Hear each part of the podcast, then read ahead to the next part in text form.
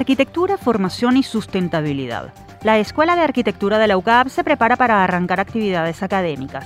Conversaremos con el nuevo director de esta dependencia, el arquitecto, docente e investigador José Humberto Gómez, sobre la visión que guiará la formación de los estudiantes y los aportes que espera realizar en pro del desarrollo sustentable del país. Profesores universitarios, desafíos y obstáculos. En medio de la crisis de la educación superior, los docentes de las universidades venezolanas se enfrentan problemas salariales y laborales, pero también el reto de actualizarse académicamente para cumplir su misión formadora. Sobre este tema conversaremos con Luis Crespo, economista, profesor y director del Observatorio de Políticas Sociales de la Escuela de Trabajo Social de la UCB. Memes y redes sociales. Del humor al odio. Como todo medio de comunicación, Twitter, Instagram, Facebook o TikTok sirven para conectar, informar, entretener y vender. Sin embargo, su lado oscuro incluye la difusión de mensajes que pueden promover la violación de derechos o daños reputacionales. Sobre este fenómeno reflexionaremos con la profesora Verónica Fuenmayor, investigadora del Instituto de Investigación de la Comunicación de la UCB, ININCO. Marca empleadora para captar y retener talento. La crisis de mano de obra especializada y el contexto socioeconómico del país exigen que las organizaciones venezolanas desarrollen estrategias para atraer personal calificado y mantenerlo dentro de sus filas. Sobre este tema nos hablará la profesora Adeljay Carpio, facilitadora de un programa de formación en la materia que está ofreciendo en línea la UCAP. Estos son los temas que desarrollaremos en nuestro episodio de hoy. Les invitamos a acompañarnos durante la próxima hora en Universate, las voces de la Universidad Venezolana.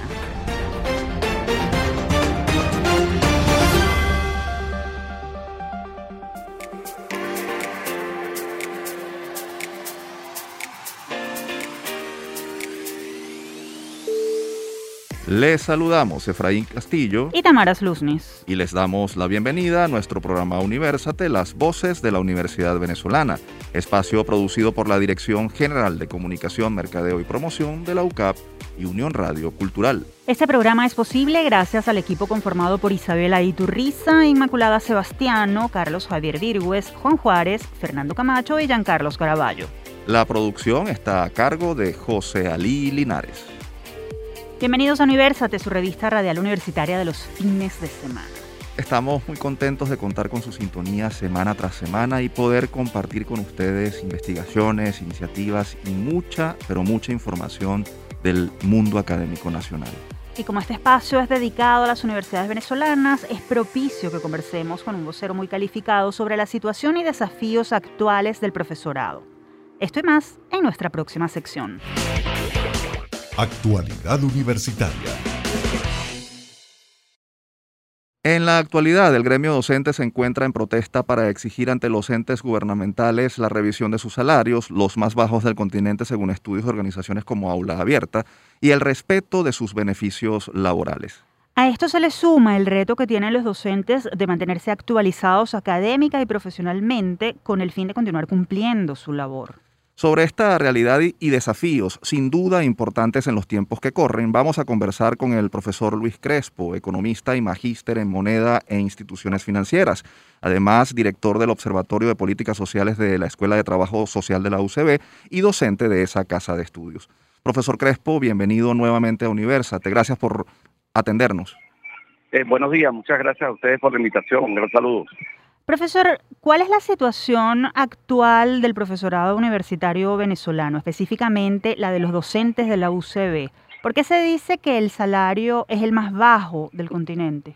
Sí, la, asfixia presupuestaria este, de parte del Ejecutivo Nacional en contra de las universidades ha mellado el tema salarial de los profesores, empleados y obreros de la universidad. Cuando nosotros abordamos la discusión sobre el tema salarial, lo entendemos desde una perspectiva del impacto que este tiene en, el tema académico y en el país, porque el salario, en el caso de los profesores, tiene un gran impacto en la academia, en la investigación y en la, extensión.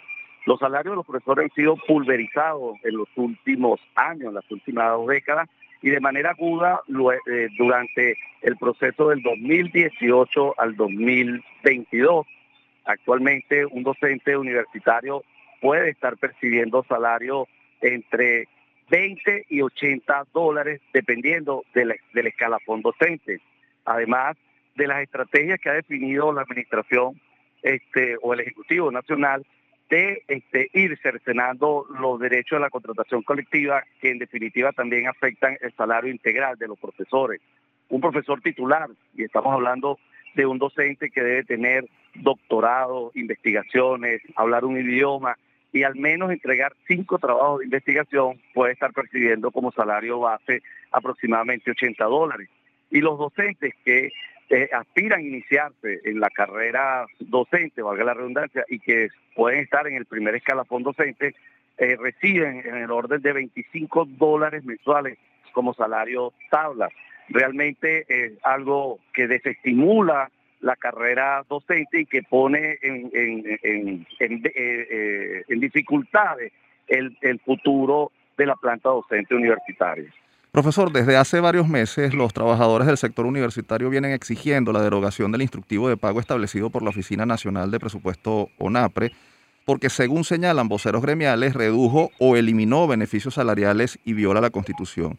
Brevemente y para que la audiencia entienda, ¿cómo se está viendo afectado el salario de los docentes por la aplicación de este instructivo y por qué dicen que es inconstitucional? El 15 de marzo Nicolás Maduro anunció el aumento del salario mínimo a 130 bolívares o en ese momento el equivalente a 30 dólares. Las tablas salariales de los docentes universitarios de la público en Venezuela deben arrancar en 4.7 salarios mínimos. Ahí se inicia la construcción de las tablas salariales. Por lo tanto, esos 130 bolívares tenías que multiplicarlo por 4.7 y de allí se construyen las tablas salariales. Eso fue desconocido y ellos y en, y en el instructivo NAPRE enviaron una tabla donde vulneraban ese primer derecho. Segundo, las interescalas entre los cinco escalafones docentes entre eh, instructor y, titular, que es un estímulo para que tú puedas ascender este, eh, de, escalafón a escalafón fueron reducidos arbitrariamente, desestimulando la perspectiva de avance en la carrera docente. Tercero, eh, el, fue cambiada la fórmula de cálculo de la prima de antigüedad, donde a los profesores le, le limitan los, la, la, la permanencia en la carrera a 23 años, cambiando incluso los derechos constitucionales y contractuales, pero además la fórmula de cálculo le quita al profesor entre 50 y 60% del salario que le correspondería por esa prima. Y pretenden desconocer unas primas y unas bonificaciones de estímulo docente. Por ejemplo, si nosotros llevamos nuestras investigaciones al día y si llevamos nuestros trabajos de ascensos al día, nos corresponden unos, unas primas de reconocimiento. Y eso también ha sido vulnerado en, en, en, ese instructivo NAPRE que pone al margen las contrataciones colectivas del sector universitario y las actas convenios discutidas entre las, las autoridades de las universidades y los gremios en, en, los, en las últimas décadas y, y que han sido respetadas. Profesor, luego de habernos descrito el panorama, le preguntamos qué tanto está afectando a las universidades en sus procesos académicos la realidad salarial de los profesores. ¿Cuál es el impacto en cuanto a temas como, por ejemplo, deserción docente, asistencia, atención de los alumnos?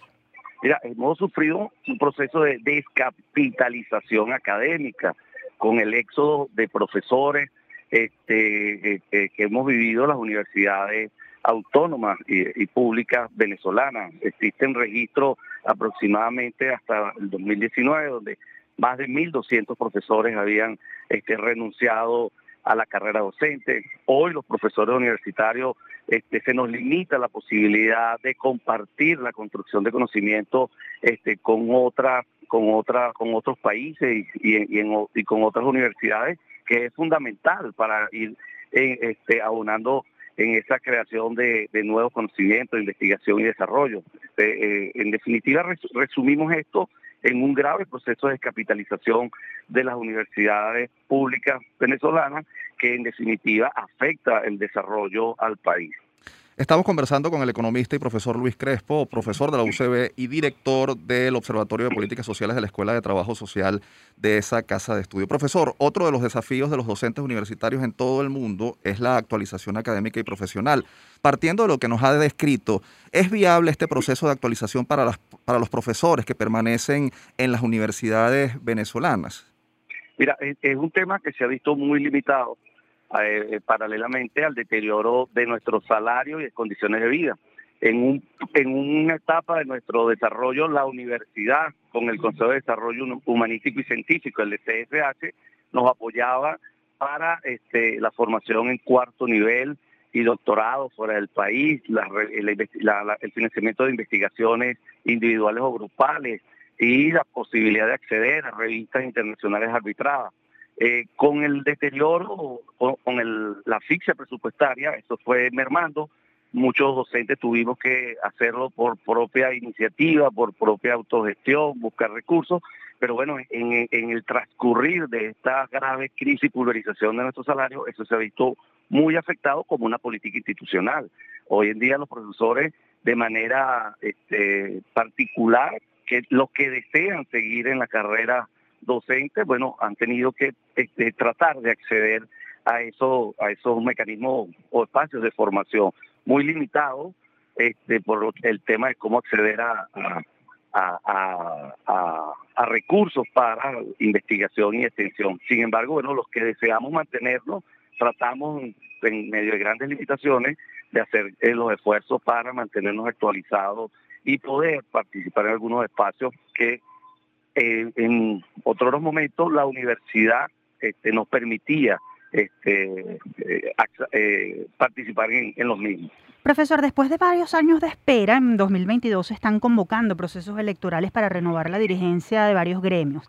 De hecho, el próximo 6 de octubre serán los comicios para elegir a la directiva de la Asociación de Profesores de la UCB. Usted es candidato a vicepresidente. Brevemente, por favor, ¿por qué participar en estas elecciones y qué llamado hace a sus colegas? Soy un docente convencido de mantenerme en medio de los esfuerzos en la universidad en la cual creo, la universidad autónoma, científica y democrática. Y así como asumo mi actividad de docencia, eh, investigación y extensión, creo que en este momento este, defender el, espacio gremial, defender algunas reivindicaciones que nosotros todavía mantenemos y autogestionamos con gran esfuerzo, como es nuestro seguro eh, médico odontológico, como es, nuestro colegio, como es nuestro este, nuestra farmacia, eh, que es parte de, nuestro sistema previsional que autogestionamos con nuestros aportes, es fundamental la participación de los que aún creemos en esta universidad. Formo parte de un equipo de docentes este, que eh, conforman una fórmula llamada gremio activo y que aspiramos trabajar en cuatro grandes áreas, en el área previsional, en el área académica, en el área reivindicativa y en el área de la cultura, el deporte y la recreación para nuestros profesores que son fundamentales. Profesor Crespo, muchas gracias por compartir su perspectiva sobre el panorama social y académico del profesorado UCEVista y por extensión del profesorado universitario nacional. Gracias. Gracias a ustedes por este espacio y de verdad este, muy a gusto con, con seguir este, asumiendo mi responsabilidad universitaria.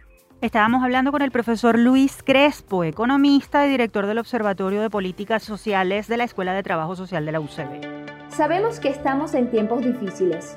Por eso te traemos las píldoras de autocuidado, unos micros elaborados y narrados por especialistas de la Unidad de Psicología Padre Luisa Sagra de LUCAP con el objetivo de brindarte información actualizada sobre formas de potenciar tu bienestar y hacer frente a las dificultades. En esta píldora de autocuidado te queremos conversar acerca del duelo. El duelo tiene varias fases, las cuales se experimentan de forma particular y sin un orden específico. Primeramente, se experimenta un impacto emocional donde no comprendemos lo que está sucediendo. Luego, percibimos como si esta pérdida no hubiese ocurrido. La negamos, y es allí cuando sentimos emociones como la rabia, la culpa, el autorreproche y la tristeza. Posteriormente se realiza un acuerdo interno con uno mismo y con la figura que se ha perdido, para finalmente aceptar la pérdida y trascender el camino del duelo. Cada persona vivirá estas fases de acuerdo con la calidad de la pérdida y su estilo de personalidad. Es importante respetar el tiempo de cada persona en transitar por el proceso del duelo. De esta manera podrá encontrar un camino más allá de la aflicción. Por eso te invitamos a escuchar, valorar y respetar el tiempo de cada persona para transitar por el camino del duelo. Mantente atento a nuestras próximas píldoras de autocuidado Y si necesitas ayuda o alguna orientación, estamos a tu orden en la unidad de psicología Padre Luisa Sagra de LUCAP. Nos puedes contactar a través de upla.clinica.gmail.com. Te esperamos en una próxima píldora. Continuamos con más de Universate, las voces de la Universidad Venezolana. Les recordamos que pueden encontrarnos como arroba Universate Radio en Twitter, Facebook e Instagram. También pueden seguir la transmisión en vivo en www.mundour.com. Para ello, solo deben buscar la pestaña Radio en vivo y hacer clic en Unión Radio 90.3. Ahora le pondremos la lupa al tema de los memes, esos recursos gráficos tan comunes en las redes sociales y su influencia en la opinión pública nacional e internacional. Presten mucha atención. Lupa Universate. ¿Se han preguntado cuál es el impacto que puede llegar a tener un meme? Según expertos, el uso de estos videos o imágenes caricaturescos en los que se expresan pedacitos de opinión a través del humor y la sátira logran un alcance considerable por la facilidad con la que pueden compartirse y hacerse virales. Estos contenidos, a veces jocosos y aparentemente ingenuos, pueden resultar armas de opinión pública y tener repercusiones negativas en la vida o en la carrera de personajes públicos, o promover incluso violaciones de derechos y situaciones de acoso o bullying en ciudadanos comunes. Queremos acercarnos un poco más a este asunto y por eso recibimos vía telefónica a la profesora Verónica Fuenmayor. Ella es psicóloga, especialista en dinámica de grupos y magíster en comunicación social. Además, es docente investigadora del Instituto de Investigación de la Comunicación ININCO de la UCB. Bienvenida a nuestro espacio, profesora Fuenmayor. Hola, gracias, muchísimas gracias por la invitación. Profesora, ¿cuál es el verdadero poder de un meme? ¿Por qué se trata de piezas que resultan tan exitosas? Wow, eh, eso todavía se está estudiando, pero una, una, una de las características que a mí me parece que eh, llama más la atención es eh, que apela a, a, la cultura popular. los memes, por lo general, utilizan referencias que la mayoría de nosotros conocemos y con las que nos podemos identificar, hablan en, en nuestro lenguaje coloquial y cotidiano, eh, permiten además que nosotros como eh, usuarios podamos em, intervenirlos y hacer nuestro aporte y todas esas características hacen que sea muy atractivo. Además, se puede compartir muy fácilmente en las redes y bueno, todas esas características desde mi punto de vista hacen que sea eh, una pieza eh, comunicacional eh, muy atractiva para las personas. Más allá de, la capacidad que existe o, o, esas características que lo hacen fácilmente replicable y, y, que se puedan viralizar, ¿cómo un meme puede invitar a la audiencia a, a reflexionar? Los memes eh, para, para muchos autores eh, tienen una finalidad, en la mayoría de los casos, jocosa, pero detrás de, esa, de ese mensaje que es aparentemente un chiste ingenuo, eh, siempre hay ideas, valores, creencias, positivas o negativas. Entonces, más allá de que incluso nosotros no nos demos cuenta de que detrás del chiste hay unas opiniones, ellas están allí y nosotros las, las percibimos y muchas veces las compartimos porque eh, nos sentimos identificados y porque apoyamos esas ideas. El problema está cuando las compartimos sin darnos cuenta de, de, cuáles son esas ideas que estamos compartiendo y no hacemos la reflexión que deberíamos hacer en el momento de recibir cualquier tipo de estas piezas. Profesor, hablemos de comunicación. ¿Qué papel juega el meme en el proceso comunicacional? ¿Cuál es su valor informativo? Bueno, no, eh, no está hecho con la finalidad de, de informar necesariamente. Sin embargo, eh, en vista de que las redes sociales eh, se han convertido en, en, parte fundamental de nuestras vidas y que la circulación de memes a través de las redes es eh, realmente considerable, muchas personas los utilizan para enterarse de, de, los acontecimientos. A veces uno dice, bueno, debe estar pasando algo en, en este tema específico, puesto que hay muchos memes al respecto que me están llegando en este momento.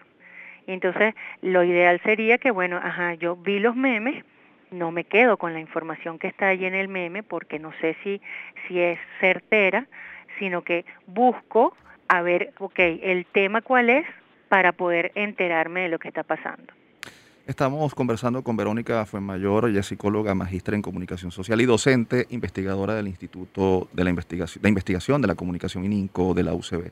Profesora, toda moneda tiene dos caras y las redes sociales hace tiempo que, que, que la muestran, muestran sus luces y sus sombras. ¿Cuál es el peligro de los memes? ¿Cuándo pueden convertirse en una herramienta negativa? ¿Y qué hacer para, para evitarlo? Bueno, cuando se convierten en una herramienta negativa, cuando el, mensaje que están transmitiendo es un mensaje que, por ejemplo, eh, puede eh, crear división en, entre las personas, cuando el mensaje es un mensaje que, que veja, que humilla, que también los hay, eh, que puede que puede considerarse eh, un, un, un mensaje de odio. Allí eh, las implicaciones serían negativas porque puede llevar a la, a la polarización, puede llevar a, a que se profundicen ciertos estereotipos, eh, incluso puede llevar a que, a que algunas personas o grupos sean agredidas en casos muy extremos.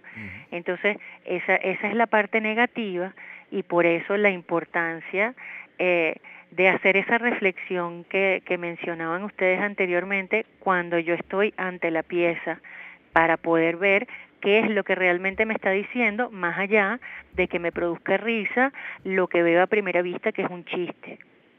Profesora, hay países en los que se han propuesto limitaciones legales a los contenidos en redes sociales precisamente para evitar la difusión de mensajes de odio o de actos delictivos. ¿A su juicio es viable una regulación en este sentido o, sería peligrosa? ¿Sería tal vez mejor apelar a la autorregulación? Sí, eh, a mí particularmente este tipo de, de regulaciones eh, no, no, me, no me gustan eh, demasiado. Puedo, puedo entender que para al, algunas personas consideren que es necesaria eh, una regulación, pero eh, es, un límite muy difuso el que existe entre, entre un chiste que, que se pasa de, de tono y pudiera más bien eh, eh, terminar eh, impidiendo la, la libertad de expresión. Entonces, para mí es preferible que, aunque creo que no van a dejar de existir los memes con mensajes negativos, por llamarlos de alguna manera, eh, si nosotros como usuarios podemos darnos cuenta de que, de que esos mensajes no deben ser replicados y cortamos la cadena, es una manera en la que nosotros podemos estar previniendo que, que hagan daño. Eh, finalmente, profesora, precisamente partiendo de lo que acaba de mencionar, ¿cómo sensibilizar o educar a los ciudadanos digitales sobre el uso responsable de las redes sociales y sus herramientas? Porque a fin de cuentas, en esta era los los usuarios no son solo usuarios, sino son productores de contenido, son prosumidores. Exactamente, sí, bueno, hay que alfabetizar a todas las personas a través de todas las campañas que se pueda eh, para que para que puedan eh, evidenciar eh, que estas herramientas que a veces consideran que no tienen ningún tipo de repercusiones y que son inocuas, no lo son necesariamente. Entonces hay que, yo, yo soy partidaria de la educación, de, de alfabetizar eh, mediática e informacionalmente a, todos los usuarios eh, de todas las edades y todas las redes. Profesora Mayor, muchas gracias por sus aportes. Nos dio mucho gusto tenerla en University. Muchísimas gracias a ustedes por la invitación. Escuchábamos a la profesora Verónica Fuenmayor, ella es investigadora del Instituto de Investigación de la Comunicación de la UCB y NINCO. Momento de irnos al corte. En breve continuaremos con más de Universate, las voces de la Universidad Venezolana.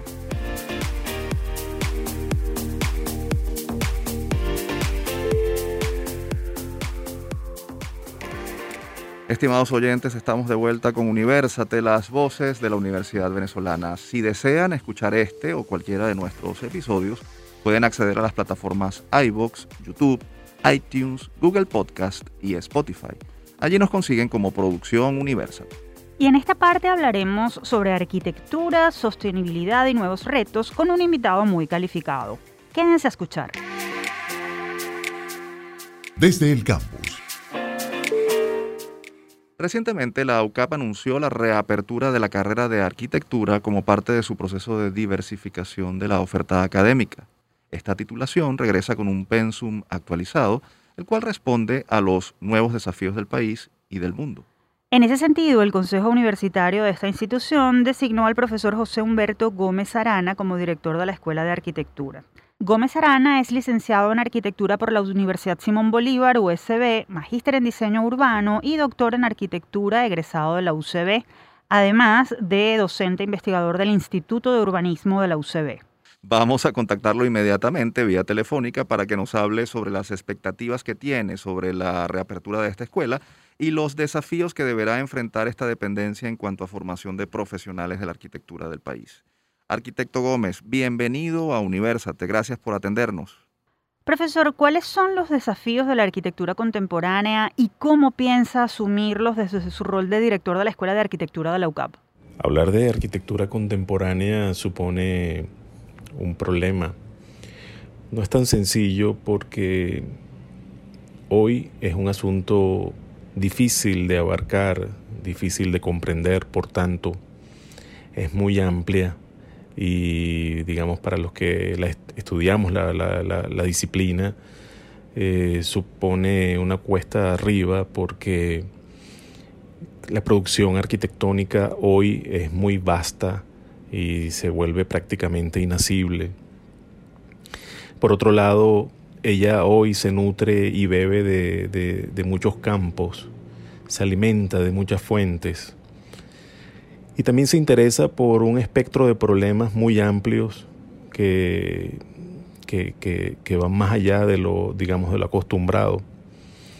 Mi rol en todo caso como director tiene que ver con fomentar el estudio y la comprensión de sus principales manifestaciones, de entender sus intereses, de comprender las tendencias, las inclinaciones, los sesgos que hoy están en los principales centros de producción y debate sobre la arquitectura. Usted condujo el proyecto de actualización del pensum de la carrera de arquitectura de la UCAP. ¿Cuánto tiempo llevó ese trabajo? ¿Quiénes estuvieron involucrados y, y, cuáles fueron los principales aportes? El proyecto de concepción y desarrollo de esta nueva versión de la carrera de arquitectura duró aproximadamente 18 meses si consideramos todas sus etapas. En, él participó un equipo multidisciplinario para bien, creo yo, y em, participó eh, de forma mancomunada para lograr los objetivos que nos planteamos en su momento. En primer lugar, debo destacar eh, digamos, el rol y participación de em, la profesora Patricia Pereira, directora de la Escuela de Ingeniería Civil, quien en, cierto modo lideró el proyecto desde su, desde su inicio. También contamos con la asesoría de la profesora María Isabel López, directora del Centro de Investigación de Ingeniería y finalmente el equipo de arquitectos eh, como tal eh, fue constituido por eh, el profesor Víctor Sánchez Tafur, el profesor Alessandro Famiglietti y quien les habla. Con la apertura de la Escuela de Arquitectura, la UCAP se suma a la lista de universidades como la UCB, la Simón Bolívar, la José María Vargas, la ULA o la Universidad del Zulia que ofrecen esta carrera. ¿Qué diferenciará a los arquitectos ucabistas de los egresados de otras casas de estudio superior? ¿Qué vacío viene a llenar? ¿Qué énfasis además se pondrá en la formación? El perfil del arquitecto ucabista está muy bien definido, tanto por sus competencias generales como por sus competencias específicas. Las generales tienen que ver con formar un individuo ucabista a cabalidad y las específicas tienen que ver con formar un arquitecto muy capaz en el ámbito del proyecto arquitectónico, con claras competencias para representar sus ideas y finalmente con toda la capacidad para construirlas. Ahora, el elemento diferenciador yo lo ubicaría en nuestra cercanía y hermandad con el resto de las escuelas de la Facultad de Ingeniería. ¿Por qué? Porque el arquitecto de la UCAP va a recibir una, una formación muy sólida y robusta en el área tecnológica y técnica, lo que lejos de ser un problema en realidad es una gran ventaja de cara al mercado local y global. Nos acompaña vía telefónica el profesor José Humberto Gómez Arana, director de la Escuela de Arquitectura de la UCAP. Arquitecto, ¿qué expectativas tienen tanto usted como el equipo docente que le acompaña con respecto al trabajo que se realizará desde la Escuela de Arquitectura de la UCAP, no solo en materia de formación, sino de investigación y extensión? Si bien nuestra primera intención es la de ofrecer educación de alta calidad y de excelencia, un asunto claramente asociado a la marca UCAP, también nos interesa impulsar a futuro líneas de investigación propias, acompañadas de una política de extensión bastante robusta. Para que todo eso sea posible, nos hemos preocupado por seleccionar un plantel de profesores de alto nivel, profesores con vasta experiencia como docentes, profesores con altas credenciales, con un nivel de formación envidiable y también con mucha experiencia en el campo de la investigación. Profesor Gómez, gracias por haber atendido nuestra invitación. Estaremos muy atentos al desarrollo de la carrera de arquitectura en la UCAB y nos ponemos a la orden para que usted pueda difundir las noticias que se produzcan en los próximos meses. Muchas gracias nuevamente por la oportunidad de compartir ideas con ustedes y quedo a vuestra disposición en la dirección de la Escuela de Arquitectura de la UCAP, donde con mucho gusto los atenderé. Hasta pronto. Teníamos en línea telefónica al profesor José Humberto Gómez Arana, director de la Escuela de Arquitectura de la UCAP. Avanzamos con nuestro programa de hoy. Para quienes deseen dar a conocer en este espacio alguna investigación, proyecto o personaje universitario destacado, ponemos a disposición nuestro correo electrónico produccionuniversate.gmail.com. Y en los próximos minutos hablaremos sobre atracción y retención de trabajadores y de una visión estratégica para conseguirlo, la marca empleadora. Foro Universate.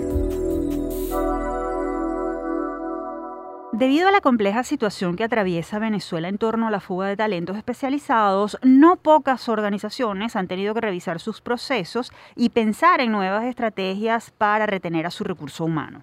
Expertos en el área laboral sostienen que las empresas deben trabajar para convertirse en marca empleadora con el objetivo no solo de preservar a los colaboradores que poseen, sino también atraer a los mejores. Sobre esta visión estratégica, sus características y viabilidad, vamos a conversar con la profesora Adelhay Carpio, industrióloga, abogada y especialista en desarrollo organizacional, además de facilitadora del programa de formación virtual en marca empleadora que ofrece la UCAP.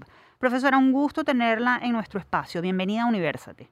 Gracias por invitarme eh, a esta entrevista. Agradezco el espacio. Profesora, ¿qué retiene un empleado en una organización? ¿Qué deberían tomar en cuenta las empresas para preservar a su talento humano? Son muchas las razones que pueden determinar el que un talento decida ser parte de una organización o permanecer en ella.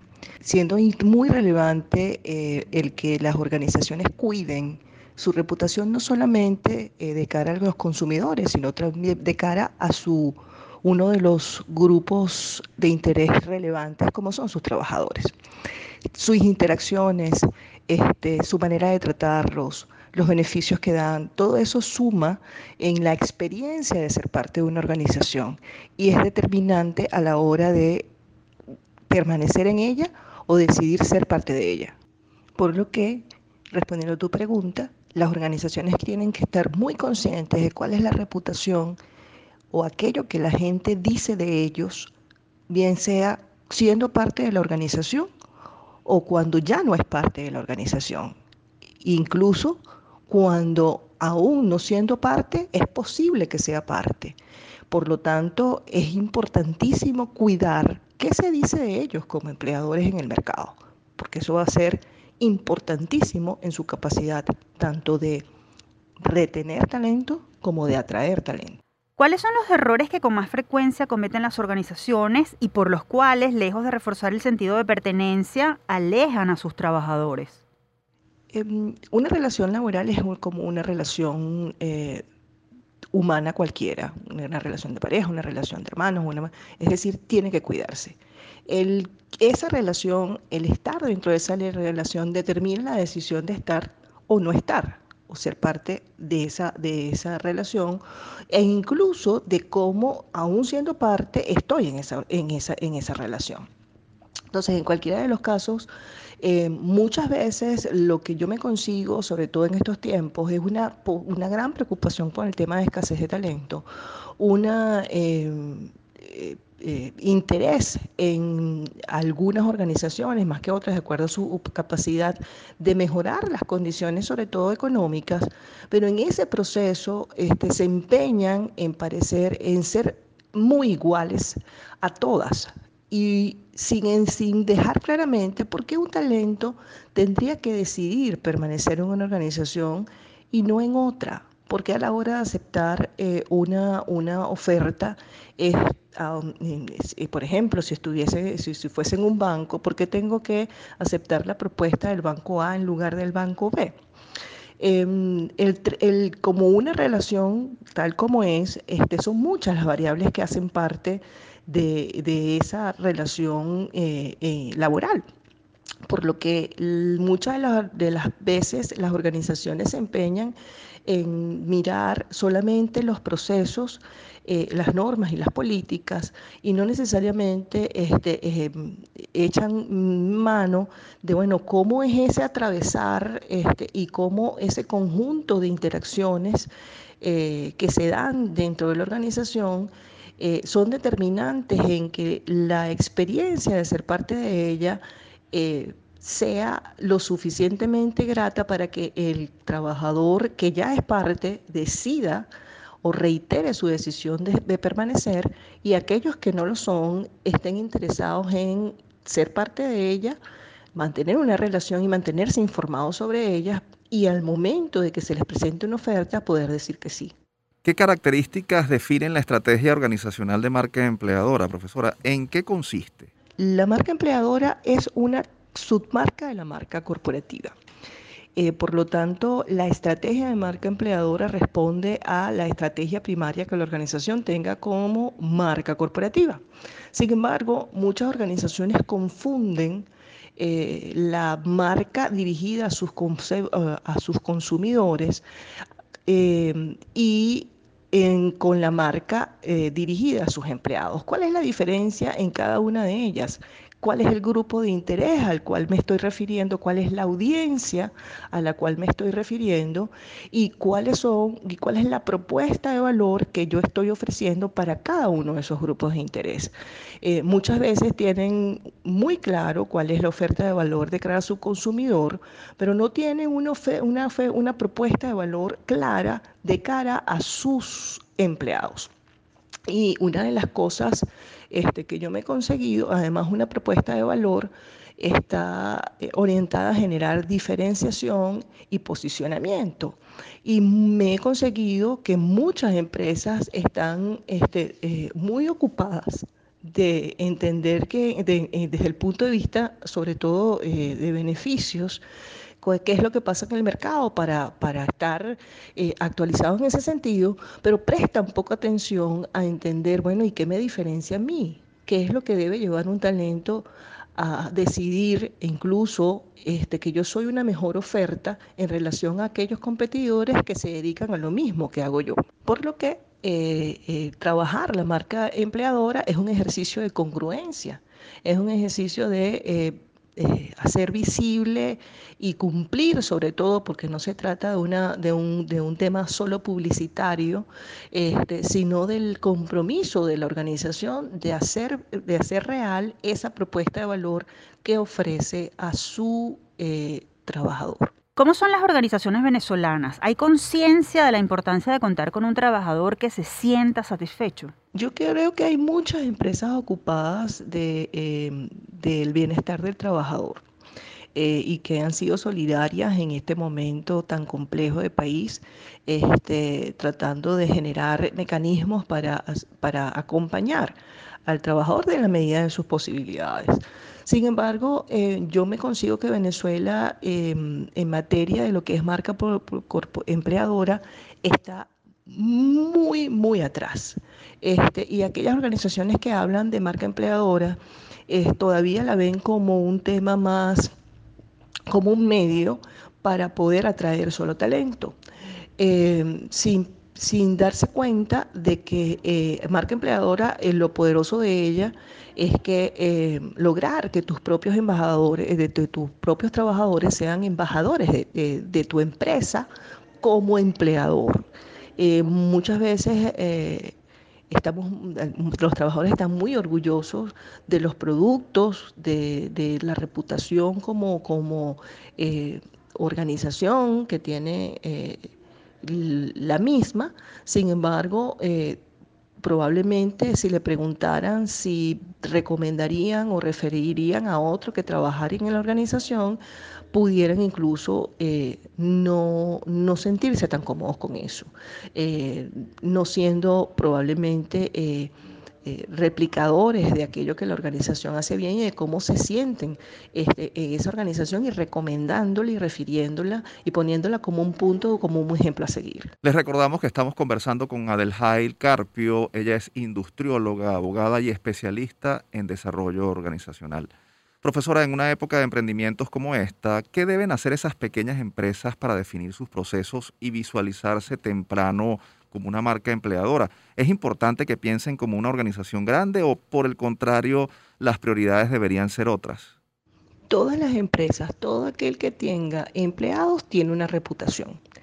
Eh, una reputación que está basada en la percepción que esas personas que tienen esa, esas están subordinadas o tienen una relación de trabajo eh, dentro de, de, esa organización, independiente del tamaño, tienen una, una, una manera, una, una percepción sobre cómo los tratan y cómo se sienten y cómo eh, es esa experiencia de ser parte de esa organización, sea muy chiquitica o sea muy grande.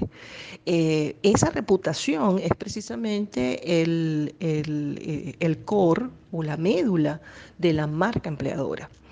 muchas veces te consigues que las pequeñas empresas les cuesta, una de las cosas que te dice es que les cuesta eh, atraer talento y les cuesta retener talento. Y muchas de las veces tiene que ver con que eh, la prioridad de las pequeñas empresas está más orientada a el tema de, em, de consumidor y eh, dejan un poco para después todo el tema de los trabajadores. Y bueno, eso al final genera unas, unas implicaciones. Y, este, y ese es el resultado, la dificultad de atraer y la dificultad de retener.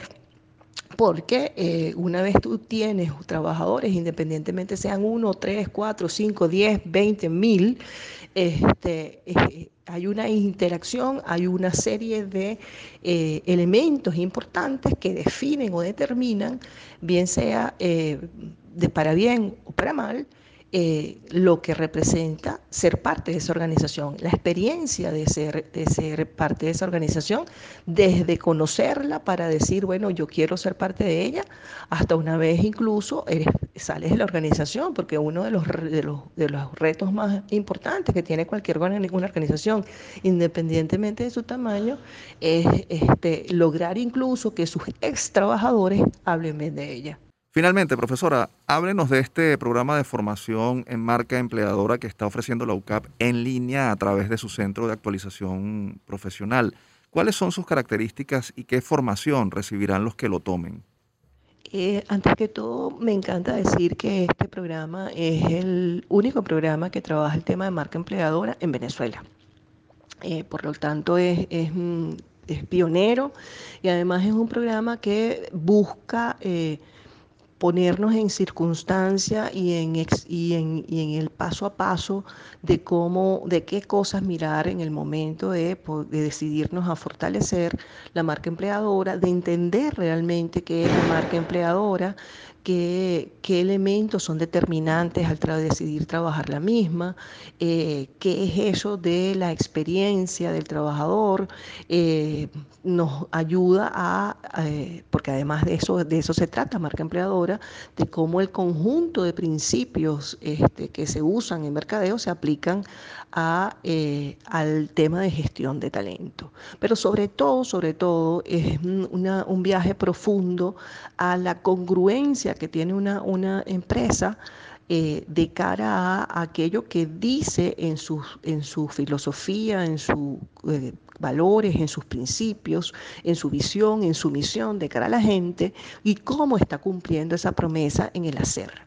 Este, entonces la intención es ayudar a, a, a la persona que paga parte del programa a eh, mirar este elemento paso a paso, a experimentar en primera persona este, con, a través de ejercicios prácticos este, los diferentes elementos de, eh, eh, de este tema de ser marca empleadora, poniéndolo en dos circunstancias, como experto este, que es de su organización en materia de talento eh, y de manera de talento y específicamente también ponerlo en a través de ejercicios a vivir la experiencia e incluso en organizaciones que son referencia este, eh, internacional este, por tener una sólida marca corporativa versus aquellas que no y que puedan hacer comparaciones y este, decidir en, primera persona, bueno, qué elementos efectivamente eh, determinan o no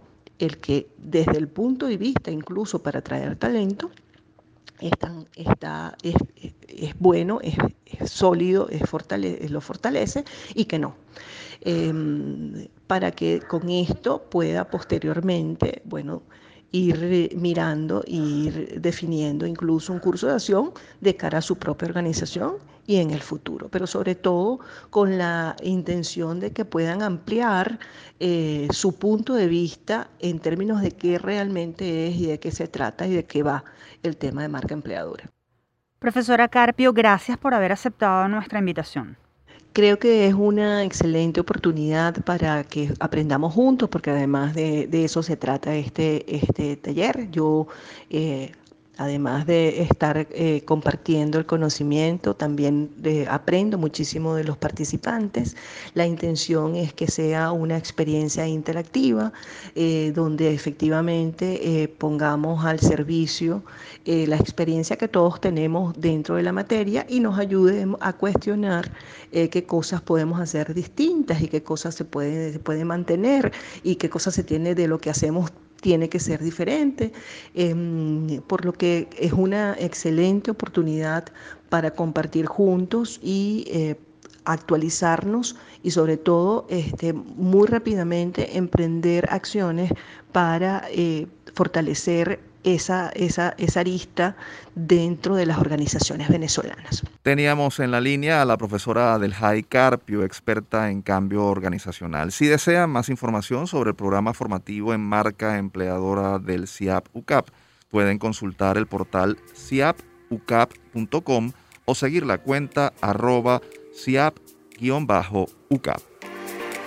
Con esto nos despedimos, no sin antes compartir con ustedes nuestra acostumbrada frase, esta vez de una manera muy especial. Pintor sin tierra en el pecho, que cuando pintas tus santos no te acuerdas de tu pueblo, que cuando pintas tus vírgenes, pintas angelitos bellos, pero nunca te acordaste de pintar un ángel negro. A quien escuchamos es a Andrés Eloy Blanco en una histórica grabación de su célebre poema Píntame Angelitos Negros, himno contra la discriminación que publicó a principios de los años 40 y que luego fue inmortalizado como bolero gracias a la versión musical que hizo el compositor mexicano Manuel Álvarez Rentería. Nacido en Cumaná en 1896, Andrés Eloy Blanco fue escritor, abogado y dirigente político.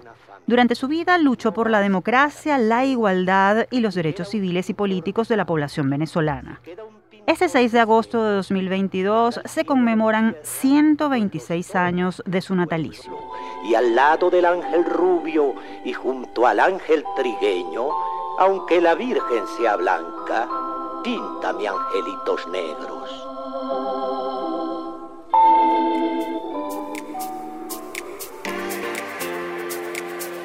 Ahora sí llegó el final por hoy. Les recordamos que esta fue una producción de la Dirección General de Comunicación, Mercadeo y Promoción de la UCAP y Unión Radio Cultural. Este programa fue posible gracias al equipo conformado por Isabela Iturriza, Inmaculada Sebastiano, Carlos Javier Virgües, Juan Juárez, Fernando Camacho y Giancarlos Caraballo. En la producción estuvo José Alí Linares y en la conducción quien les habla, Efraín Castillo y Tamara Sluznis. Hasta la próxima.